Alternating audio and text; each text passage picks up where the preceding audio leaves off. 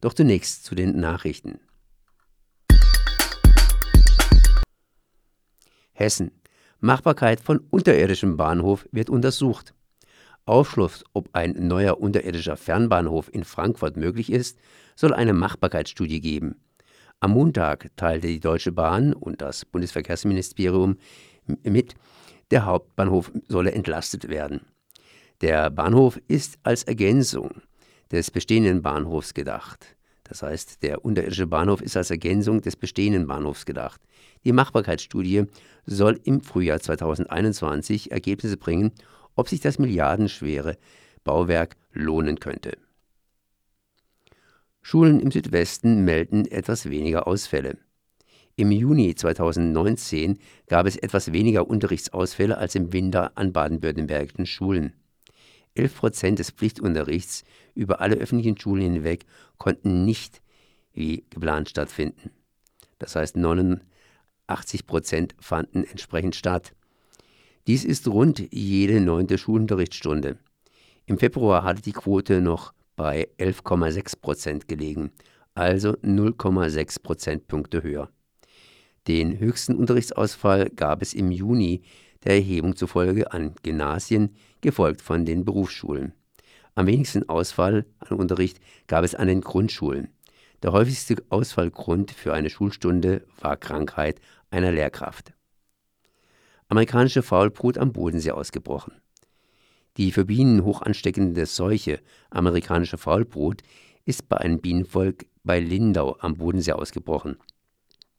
Das Veterinäramt errichtete einen Sperrbezirk von zwei Kilometern um den befallenen Bienenstock. Bienenstände innerhalb des Sperrbezirks werden untersucht und dürfen nicht bewegt werden. Für Menschen ist die amerikanische Faulbrot ungefährlich, auch der Honig kann von Menschen verzehrt werden. Bienen können durch verseuchten Honig bzw. Waben angesteckt werden. AfD zerlegt sich weiter. Ein Streit zwischen rechten und ganz rechten Flügel der AfD in Baden-Württemberg verhindert das Nachrücken der Landtagsabgeordneten Doris Senger in die AfD-Fraktion. Frau Senger rückte für Lars Patrick Berg, der im Juli ins Europaparlament gewechselt ist, in den Landtag nach. Von der AfD-Fraktion wurde Frau Senger mehrmals nicht mit Zweidrittelmehrheit aufgenommen. Damit ist die AfD nicht länger die personell stärkste Oppositionskraft im Landtag. Die AfD-Fraktion hat jetzt nur noch 19 Abgeordnete und ist so stark wie die SPD. Neckar-Westheim wieder abgeschaltet.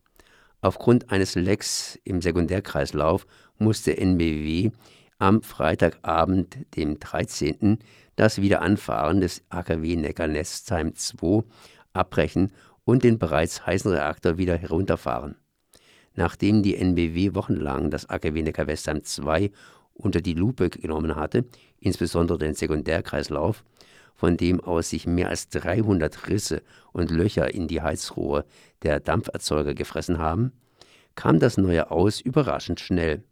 Betroffen ist nach derzeitigen Informationen eines der zahlreichen Rohre in einem sogenannten Hochdruckvorwärmer, durch die unter hohem Druck stehendes Speisewasser fließt bevor es in den Dampferzeuger wieder zu Dampf wird.